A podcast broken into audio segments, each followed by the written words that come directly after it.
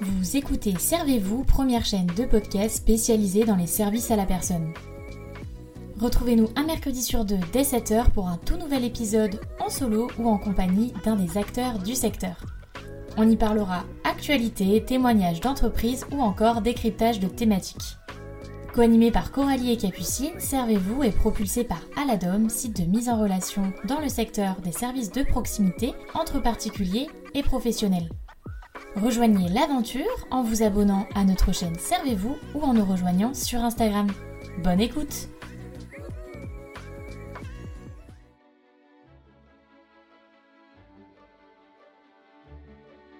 Hello à tous, on se retrouve aujourd'hui dans un tout nouvel épisode où, euh, où je suis en compagnie de Bénédicte. Donc Bénédicte, elle est là avec moi aujourd'hui pour s'exprimer sur l'association euh, Liage. Donc c'est une association belge. Voilà, elle a engagé donc euh, elle-même et au nom de l'association aussi sur de sur de nombreux sujets euh, qui concernent les personnes de plus de 55 ans. Donc voilà, je vais je vais pas en dire plus et je vais te laisser bah, le micro pour que tu puisses te, te présenter. Donc enchantée. Enchantée, Coralie. Ben, déjà, merci de m'avoir invitée euh, à participer à ce podcast euh, qui a l'air vraiment super.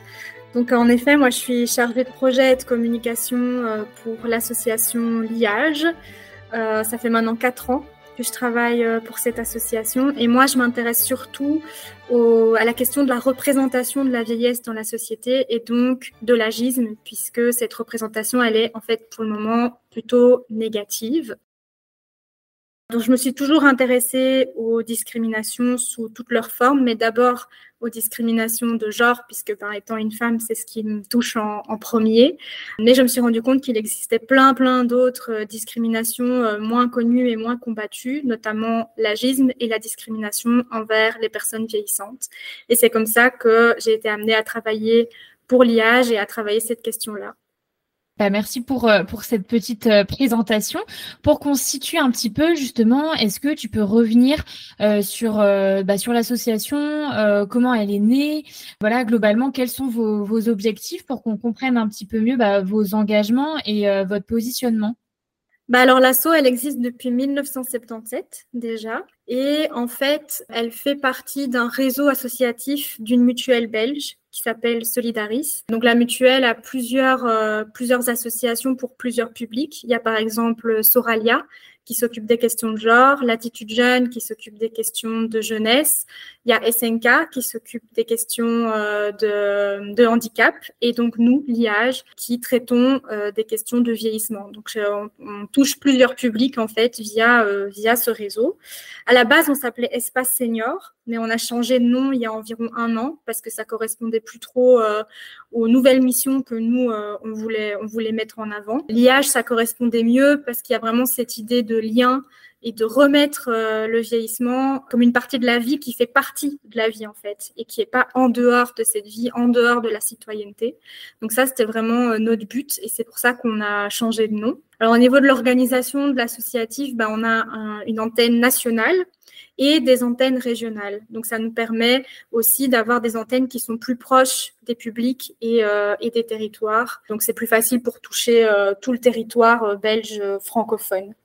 Comme je disais, on a changé de, de nom pour s'appeler Liage parce que on voulait vraiment mettre en avant un aspect plus militant. Donc, pas seulement être un espace d'expression fermé sur les personnes seniors, mais rendre la vieillesse ouverte sur le monde et changer surtout la vision que la société peut porter sur la vieillesse, qui est une vision pour le moment très discriminante, très négative.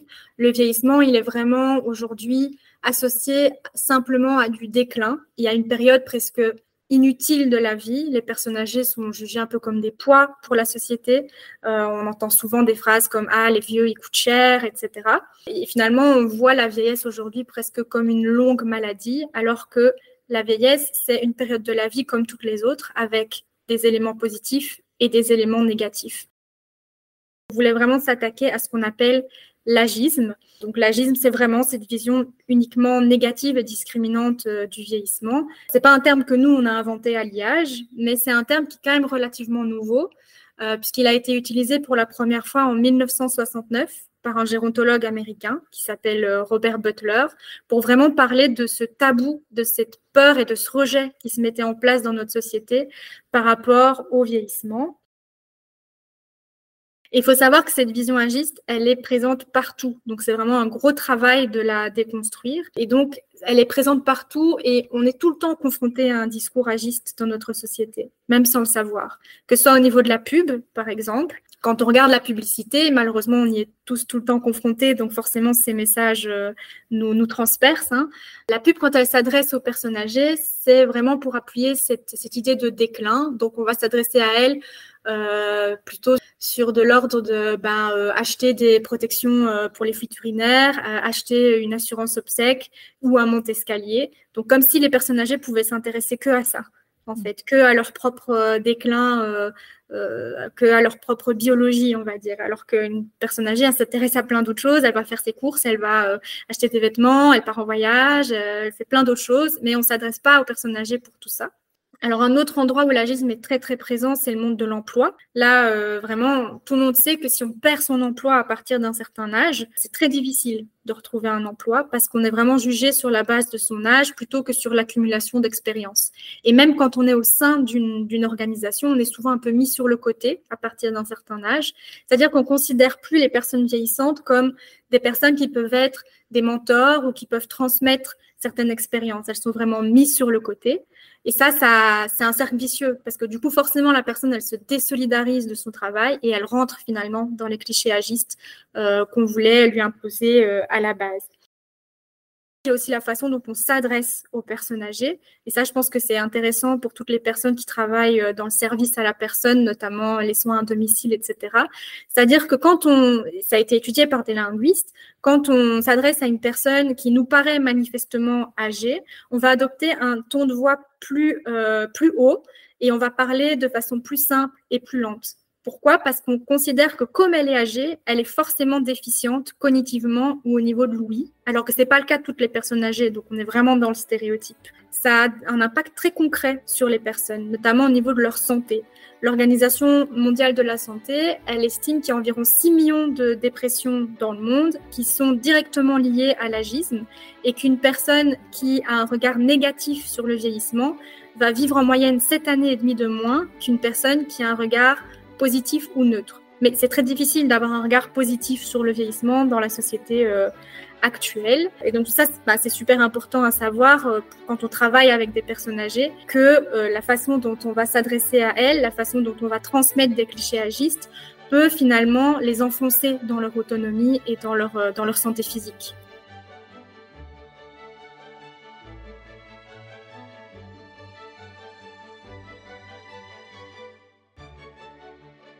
Je trouve ça super intéressant parce que déjà, c'est vrai qu'on va pas forcément dans notre quotidien euh, réfléchir à ça. Et là, euh, les exemples euh, que tu donnes, voilà, tu, parles de publicité, tu parles de cinéma, etc. c'est des choses relativement en fait factuelles, mais c'est juste qu'en fait, on est, on part un peu du principe que c'est la normalité. Et en fait, effectivement, euh, comme tu le dis, euh, c'est vraiment des automatismes qu'on va avoir parce qu'en fait, on ne va pas trop se poser la question et on va pas forcément imaginer qu'il y, a un, il y a un impact derrière, ce qui est triste. Hein, c'est un constat qui est hyper malheureux. Mais là, à travers tous les exemples que tu donnes, euh, j'arrive clairement à, à, me remettre dans des situations, etc. Le fait de parler un peu plus fort et sans mesurer l'impact que ça peut avoir sur la personne. Et du coup, avec ces exemples-là, moi, je me, je me demande du coup, euh, le, les exemples Est-ce que tu as des exemples d'actions que vous avez mis en place pour justement euh, euh, bah, essayer de, limiter ces impacts-là et de, mettre en avant justement tous ces constats-là que vous, avez fait pour bah, voilà, sensibiliser la société bah, à, ce, à ce fléau, entre guillemets? Bah ouais, tu as raison, c'est vraiment pas quelque chose euh, dont on se rend compte à première vue, parce que l'agisme, c'est quelque chose qui n'est pas encore connu et surtout mm. qui est fort toléré. Donc quand on a des messages comme ça dans la publicité, quand on a des stéréotypes sur le vieillissement, euh, c'est quelque chose qui n'est pas encore perçu comme un stéréotype. Non, ouais, c'est ça, ouais. C'est ça le problème. C'est que, par exemple, si je disais un truc du style euh, les, les femmes ne savent pas conduire ou les personnes homosexuels devraient faire leurs courses à euh, une certaine heure de la journée pour ne pas gêner le reste de la population. Ben, je pense, et j'espère, qu'il y aurait quand même une grosse partie de la population qui pointerait ça du doigt comme étant du sexisme ou de l'homophobie. Mais si on parle comme ça en termes du groupe social des vieux, parce que c'est un groupe social, mm. bah, ça passe parce que c'est encore considéré comme justifié et justifiable. Alors que, comme tout stéréotype et toute discrimination, c'est évidemment extrêmement dangereux et ça mène à des, à des glissements qui peuvent aller très loin.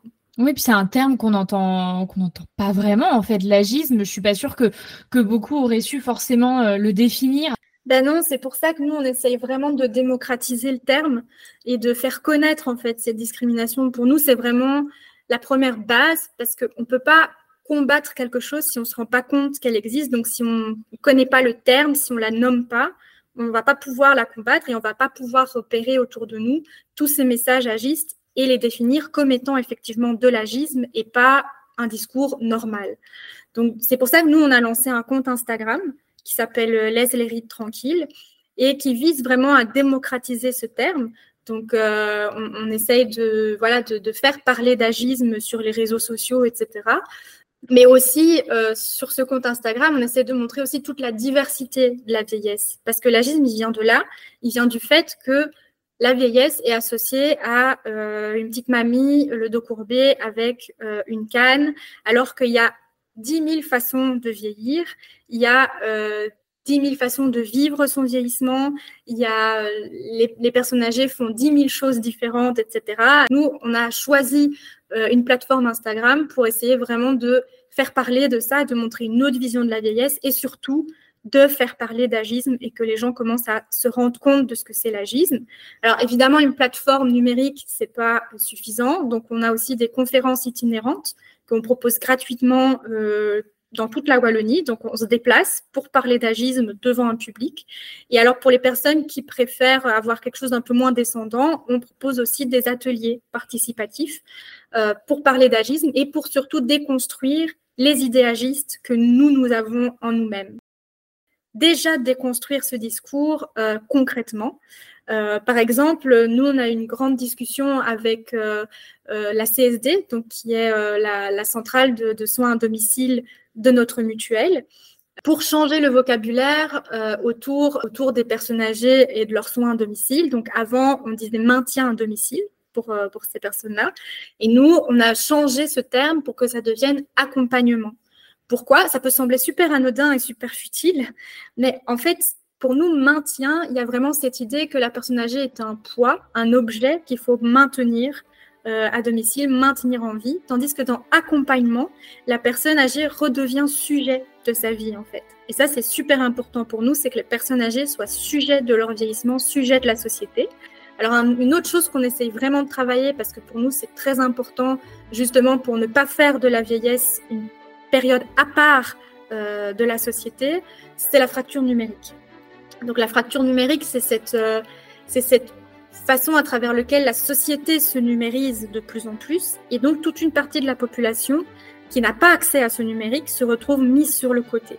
Donc pour, pour travailler ça, on a pris deux actes. D'abord, on interpelle beaucoup euh, tous les organismes de services à la personne euh, et, les banques notamment, en disant il faut garder euh, une partie des services qui soient humains et qui soient pas seulement numériques. Mais de l'autre côté, on, sait bien aussi qu'on va pas stopper la numérisation de, de la société. Donc nos antennes régionales propose des cours à destination des seniors pour qu'elles s'approprient en fait ces outils numériques. Parce que c'est super important qu'elles puissent s'approprier les différentes euh, façons de communiquer, parce que c'est en communiquant qu'elles restent dans le monde. Et puis alors un, autre point peut-être un peu plus sociologique, c'est qu'on essaye de faire changer les regards sur le corps vieillissant. Ça, c'est un autre axe que nous, on travaille beaucoup, parce qu'il y a cette, euh, cette idée qu'un corps vieillissant est forcément laid, est forcément en déclin. Ça rentre pas dans les standards de beauté il y a beaucoup de tabous autour euh, voilà, de, de, des rides, euh, des cheveux blancs, euh, de la ménopause, etc. Et nous, on essaye vraiment de, de, travailler ça et de lancer une discussion pour que l'apparence vieillissante ne soit pas synonyme d'une mise au banc de la société. et notamment pour ça, on va lancer un label qui s'appelle Amazing Grey, qui est à destination des salons de coiffure ici à Bruxelles, pour garantir que ces salons de coiffure-là euh, ne stigmatise pas les personnes qui voudraient garder, et surtout les femmes, qui voudraient garder leurs cheveux blancs ou transitionner vers des, vers des cheveux blancs. Donc, on essaye vraiment de travailler avec les salons de coiffure pour commencer une discussion autour de ça. C'est une façon de commencer à, à discuter de comment euh, on peut s'approprier son propre vieillissement, en fait, et qu'on n'est pas obligé de toujours subir les pressions externes, le jeunisme externe, ce culte de la, de la jeunesse qui est présent euh, dans notre société là, tu parlais du coup juste avant du, canal d'Instagram euh, que vous utilisez du coup. C'est comme ça que, j'ai repéré euh, euh, votre activité. Et c'est vrai que en, t'écoutant là, ça me fait penser aussi à tout ce qu'on peut entendre sur les réseaux par rapport à, la maternité, au postpartum. De plus en plus, les réseaux, donc ils ont longtemps été, je trouve, pointés du doigt pour voilà le côté un petit peu, je pense à Instagram, du coup, le côté un peu parfait, ce qu'on renvoie, etc. et qu'on essaie de cacher la vérité. De plus en plus, je trouve, voilà, les gens essaye euh, de, pointer du doigt euh, la, vraie vie, on va dire. Voilà, je voulais m'intéresser un petit peu à la façon dont vous, dont vous communiquez euh, sur ce réseau parce que justement, on parlait de fracture numérique. Je trouve ça assez intéressant de, de, comprendre bah, comment vous utilisez ce canal-là parce que je pense que c'est un, moyen de, faire justement de la sensibilisation, de l'éducation et aussi peut-être de, rassurer un peu les jeunes. Récemment, j'ai vu un fil sur TikTok de comment on est quand, on, quand on sera âgé, on va dire, Enfin voilà, là en t'écoutant, ça m'avait pensé à tout ça. Et donc euh, voilà, si, on peut échanger un peu là-dessus, je pense que ça peut être assez intéressant.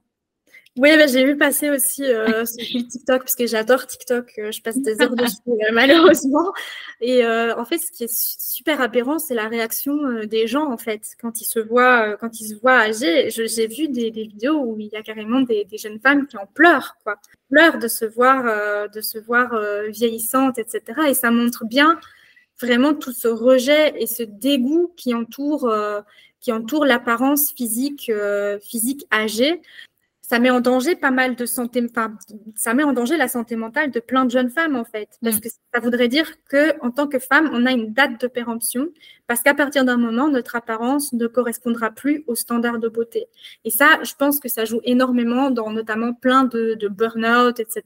Parce que du coup, elles vivent au pas de course en fait, pour pouvoir tout réaliser avant la date fatidique des 40, 50, 60 ans, où finalement après ça, elles seraient périmée, elle serait, euh, elle se rentrerait plus dans les, dans les standards de beauté. Et quand une femme ne rentre plus dans les standards de beauté, elle est plus jugée pertinente dans le monde. Donc ça, c'est un gros, gros, gros sujet euh, qu'on essaye de traiter aussi. Alors justement, ben, Instagram, c'est une plateforme qui participe aussi énormément à ce culte de la perfection. Tu l'as dit, quand on est une jeune fille et qu'on scrolle sur Instagram et qu'on commence à se comparer, etc., à toutes ces photos, qui sont souvent aussi largement retouchées, etc., il y a moyen de, développer euh, vraiment un grand, grand mal-être par rapport à sa propre apparence et à son propre parcours de vie. Et nous, via Instagram, on a voulu proposer autre chose, en fait. Donc, euh, remettre de la couleur dans euh, la vieillesse, dans l'avancée de la vie, dans les rides, etc. Montrer à quel point ça peut être beau, à quel point ça peut être synonyme de d'expérience, à quel point ça peut être coloré, à quel point ça ne limite pas, surtout parce qu'on met en avant des portraits de personnes qui se limitent pas simplement parce qu'elles ont des rides ou des cheveux blancs, mais qui en jouent, par exemple euh, en, s'habillant super coloré ou en faisant, euh, des coiffures un peu euh, extravagantes, etc., qui osent encore mettre des mini-jupes, même si elles ont des varices et des genoux qui tombent un peu, etc. Pour nous, c'est hyper important de montrer ça et de montrer à quel point ça peut être beau parce que moi, je suis persuadée que c'est beau, parce que c'est humain, en fait. Et ce qui est humain est beau. Et ça, faut vraiment le remettre au centre euh, des discussions, parce que sinon, ça met trop de pression et ça, allez, ça, ça casse vraiment plein de jeunes filles euh, dans leur développement, je pense, par rapport, euh, par rapport à elles-mêmes. Mais effectivement, Instagram se renouvelle un peu. Il y a de plus en plus de comptes militants qui proposent, voilà, il y a tout le, mouvement body positive, mm. le mouvement contre la grossophobie, etc., qui montrent en fait à quel point les corps sont divers et à quel point cette diversité des corps est belle et intéressante. Et donc, nous, on voulait vraiment s'inscrire dans ce mouvement-là parce que justement, dans les mouvements euh, de body positivité, etc., il n'était pas souvent question d'âge. C'était encore quelque chose qui, qui, dans cette évolution-là, était encore à l'écart, était encore tabou. Donc, euh, nous, on voulait vraiment s'inscrire là-dedans et pour ça, Instagram nous semblait une bonne plateforme. Et, euh, et, question un peu plus personnelle pour euh, pour le coup, même si je commence à avoir des éléments de réponse en t'écoutant. Mais euh, mais comment toi tu as eu envie de t'investir dans, dans ces combats-là? Qu'est-ce qui qu'est-ce qui s'est passé? Est-ce que ça a toujours été en toi? Ou voilà c'est c'est des, des réflexions au fur et à mesure où tu t'es dit bah non moi je suis pas d'accord et, et, voilà j'ai envie d'apporter ma, ma pierre à l'édifice. Bah, c'est assez marrant, on me pose souvent la question parce qu'effectivement, moi, j'ai même pas 30 ans. Et donc, du coup, parfois, quand on me voit débarquer à des conférences euh, sur l'agisme, etc., on me dit ah, Quoi, mais en fait, vous êtes jeune, quoi, et vous venez euh, parler euh, d'agisme. Ben, en fait, moi, ça je me suis toujours intéressée à plein de discriminations, les stéréotypes, etc. C'est toujours quelque chose qui m'a beaucoup intéressée parce que je ressentais, moi-même, j'ai ressenti longtemps une pression à tout faire avant 30 ans tout faire avant 40 ans, tout faire avant 50 mm. ans, parce qu'après, ce serait foutu pour moi. Et, euh, et, en fait, à vivre dans cette course permanente qui est euh, vraiment euh, mortifère, en fait, parce que du coup, on s'épuise et on n'arrive plus à rien faire. Moi, ça m'a vraiment intéressé cette notion de, de vieillesse active et du fait que on n'a pas jusque 40 ou 50 ans pour réaliser les choses, on a toute la vie pour réaliser les choses et la vieillesse fait partie de la vie. Mais il y a aussi des expériences que j'ai vécues, notamment à travers l'expérience de mes grands-parents, qui ont vécu des fins de vie vraiment tout à fait différentes, avec chacune des éléments positifs et des éléments négatifs. Donc, il faut savoir que mon grand-père, il a demandé l'euthanasie.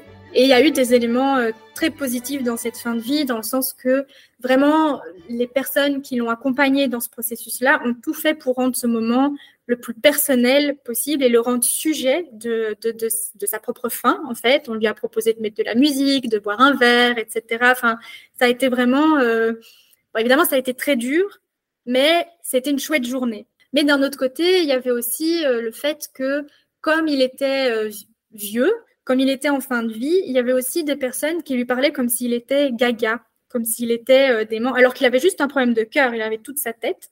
Et ça, c'était un peu, euh, un peu plus négatif, cette, euh, cette façon de, de faire, parce que je pense que c'était assez humiliant pour lui, en fait. Parce que justement, il prenait ce choix pour garder toute sa dignité jusqu'à la fin de sa vie, et que parce qu'il est vieux, on lui retirait un peu ce choix de, de, de, dignité, quoi.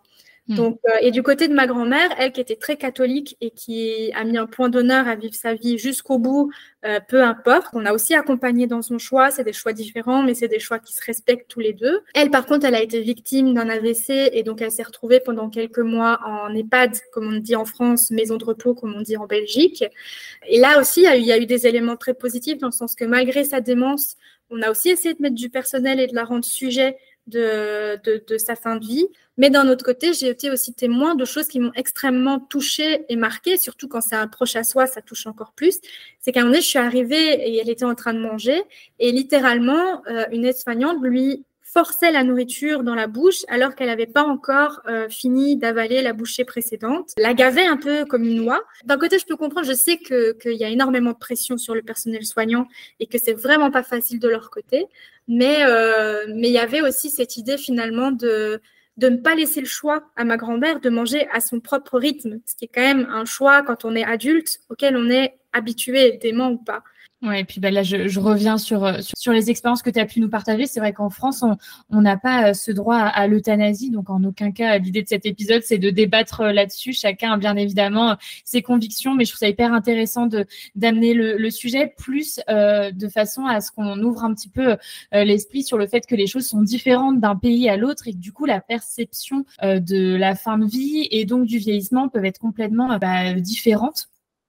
Bah, je pense que oui, il y a des différences, mais il y a aussi pas mal de choses qui nous rassemblent. Je pense qu'on est, nos deux pays sont pour le moment euh, dans des grosses discussions par rapport euh, aux réformes de, retraite, de pension, etc. Hein. On a entendu que c'était pas facile en France non plus par rapport à ça. Et euh, nous aussi, on est en pleine réforme. Et voilà. Et je pense que ces réformes, au-delà de l'aspect financier et au-delà euh, de l'aspect de à quel âge on prend sa, retraite ou sa pension, etc., bah, ça pose aussi la question de quelle est la place des personnes âgées dans notre société. Est-ce qu'une fois qu'on a fini de produire dans le sens du capitalisme, donc d'avoir un emploi, etc. Quelle est notre utilité dans la société et euh, du coup à quoi on a droit par rapport à cette utilité euh, dans la société? je pense que ça peut être un débat beaucoup plus euh, méta que le débat matériel qui est effectivement aussi vraiment très important parce mm. qu'on sait que beaucoup de personnes âgées souffrent de précarité. Hein, c'est une des, populations qui est très très précaire, surtout les femmes, puisqu'elles ont fait beaucoup de, de temps partiel, etc. Donc évidemment, c'est une question à aborder, mais je pense que ça, nos deux pays sont aussi dans ce questionnement de se dire, ben voilà, on vit de plus en plus âgé, euh, de plus en plus longtemps en bonne santé. Donc, quelle place est-ce qu'on peut donner à cette population qui va devenir, dans une certaine forme, majoritaire, en fait, dans nos sociétés? Une différence notoire entre la Belgique et la France, c'est l'accès à, l'euthanasie. Hein. Nous, on a légalisé l'euthanasie depuis 2002. Euh, donc ça fait euh, plus de 20 ans. Et en fait, nous, à Liège, dans notre association, on défend ce droit parce que justement, on est dans cette idée que la personne doit pouvoir rester sujette de sa vie jusqu'à la fin et que la mort finalement fait partie, euh, fait partie euh, de la vie et finalement des, des, des, du droit souverain de choisir sur son corps, un peu comme le droit à l'avortement, on va dire. Maintenant, j'ai beaucoup discuté avec des personnes euh, françaises sur ce sujet-là, notamment des gérontologues françaises qui m'ont soumis vraiment une autre vision qu'elles ont de, de l'euthanasie et que je peux tout à fait entendre aussi, c'est que elles le perçoivent un peu comme une façon de se débarrasser en fait des personnes mm. euh, âgées qui seraient, euh, qui seraient des, poids parce qu'elles sont trop malades, etc. Et euh, effectivement, enfin, je pense que c'est pas c'est pas quelque chose à, rejeter d'office, parce qu'on l'a vu pendant la pandémie que la gestion de fin de vie des personnes âgées a été quand même très très catastrophique, et que dans, dans, dans, le discours agiste dans lequel on est aujourd'hui, c'est évidemment quelque chose auquel on doit être absolument euh, très, très, très attentif. Maintenant, en Belgique, c'est pour ça aussi qu'on a énormément de balises pour l'euthanasie. Donc, il y a vraiment, quand j'entends parfois parler de, l'euthanasie par d'autres pays, euh, on a un peu l'impression qu'en Belgique, on peut euh, venir euh, toquer à une porte, demander une piqûre et que dans le quart d'heure, c'est fait. Mm. Et en réalité, ça se passe vraiment pas du tout comme ça. C'est une procédure qui est longue, c'est une procédure qui est très, très, très balisée. Il faut que la demande, elle soit répétée oralement, à l'écrit, en dehors de la famille, il faut que la maladie dont souffre la personne soit absolument incurable, mais en plus d'être incurable, qu'elle donne lieu à une souffrance qui soit elle aussi incurable, donc qui résiste à tous les traitements. Il faut que la demande soit validée par deux médecins différents qui n'ont rien à voir entre eux et qui n'ont aucun intérêt dans euh, la mort de la personne, etc. Donc, c'est des procédures qui peuvent prendre parfois euh, un, un à deux ans ou en tout cas plusieurs mois. Il faut forcément que la personne âgée soit, soit malade? Oui, il faut que la personne âgée soit malade. Et, mais ça peut être aussi une maladie psychiatrique mais c'est assez rare que ça aboutisse encore en Belgique. On est un peu frileux euh, par rapport à ça. C'est plutôt vraiment des personnes qui sont déjà finalement en quasi fin de vie. Même si, euh, et ça c'est quelque chose qui euh, fait énormément débat, même en Belgique, on a ouvert ce droit d'euthanasie aux personnes mineures. Et ça, ça peut choquer énormément plein de gens. Mais là, c'est encore plus balisé dans le sens que là, ça ne peut être ça ne peut pas être une maladie euh, psychologique ou psychiatrique, c'est forcément une maladie, euh, une maladie euh, physique incurable et où la mort est prévue à courte échéance de toute façon. D'accord, ok. Je n'avais pas du tout cette, cette information, mais voilà, enfin voilà, de toute façon, encore une fois, l'idée c'est n'est pas de dire c'est bien, c'est pas bien, c'est vraiment plus de d'échanger sur ce sujet et voilà, d'apprendre de, un petit peu comment ça fonctionne et du coup ailleurs qu'en France. ouais, mais c'est vrai que c'est super important d'insister euh, sur, le fait, et nous, on, luttera, euh, même si le, ce droit-là existe, on luttera toujours pour qu'il ne devienne jamais une façon de se débarrasser des, des personnes âgées. Quoi. Ça, c'est vraiment super important pour nous. Ça doit rester une façon de, de soulager une personne, pas soulager une société, soulager une personne. La personne mm. doit rester sujette jusqu'au bout euh, de ce choix-là. Et quelle est la suite du coup pour, euh, pour l'association? Quels sont vos projets? Ben, Nous, euh, ce qu'on aimerait vraiment, c'est euh, rester vraiment dans ce militantisme et, et se faire relais en fait de, des revendications des personnes âgées auprès des politiques, mais aussi auprès des structures qui les entourent de près ou de loin. Puisque pour ça, on est assez privilégié puisqu'on fait partie d'une structure de mutuelle. Euh, dans notre structure de mutuelle, il y a donc cette fameuse CSD, donc la centrale de soins à domicile, mais il y a aussi deux EHPAD, deux maisons de repos. Donc pour nous, c'est vraiment important d'être le relais entre la parole des personnes âgées, ce qu'elles souhaitent pour elles-mêmes, et euh, ces infrastructures-là qui sont plutôt axées sur le pratique, parce que comme on l'a dit, il y a une énorme pression sur les personnes qui sont dans le care, qui sont dans le soin, qui sont dans les soins infirmiers, etc. Et euh, nous, on voudrait vraiment faciliter ce travail-là en faisant relais euh, entre les personnes âgées et tous les travailleurs et les équipes qui les entourent. Donc notamment cette année, on va faire des tables rondes où on va vraiment essayer de faire réfléchir les personnes âgées à des revendications qu'elles pourraient avoir par rapport à leur vieillissement, par rapport à, à comment elles veulent euh, gérer euh, l'évolution de ce vieillissement. Et donc ça, c'est vraiment le rôle que nous, on aimerait, euh, qu'on aimerait endosser.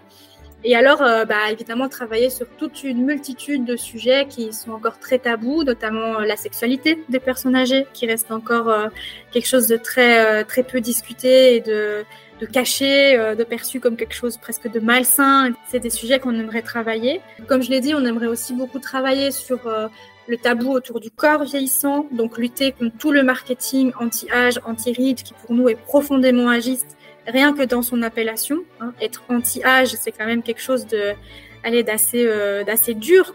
Euh, donc ça, c'est vraiment tous des axes que nous, euh, que nous, on aimerait travailler. Alors les sujets sont ultra multiples et bah, le chemin est encore évidemment super long. Quoi. En tout cas, je, te, je te remercie pour, euh, pour cet échange. Euh, je pense qu'on a abordé euh, plein de sujets, mais surtout, j'espère que ça aura poussé les personnes qui auront écouté cet épisode à, à réfléchir, à, se questionner, voilà, sur sur leur perception, parce qu'encore une fois, je ne sais pas si si vraiment les, les gens sont déjà questionnés sur tout ça, sur l'existence de l'agisme, sur une définition potentielle de de ce mot, et sur bah voilà toutes les petites réflexions que que tu viens de faire, hein, le, les appellations anti-âge, voilà le de faire un petit peu le, parallèle entre ça et d'autres formes de, de, racisme. Euh, donc, euh, donc voilà, en tout cas, je, pense que cet épisode était, euh, était assez long, mais était vraiment ouvert sur une, une discussion que moi, personnellement, j'ai trouvé hyper enrichissante. Et, voilà, je te remercie de, ta participation. Ben, merci beaucoup à toi, surtout de m'avoir donné l'occasion de participer à ton podcast. C'était super chouette. Et voilà, cet épisode est désormais terminé. Comme d'habitude, j'espère qu'il vous aura plu. Et encore une fois, comme d'habitude, j'ai pris beaucoup de plaisir à le faire. En tout cas, je vous dis à très bientôt pour un prochain épisode. Et d'ici là, prenez soin de vous.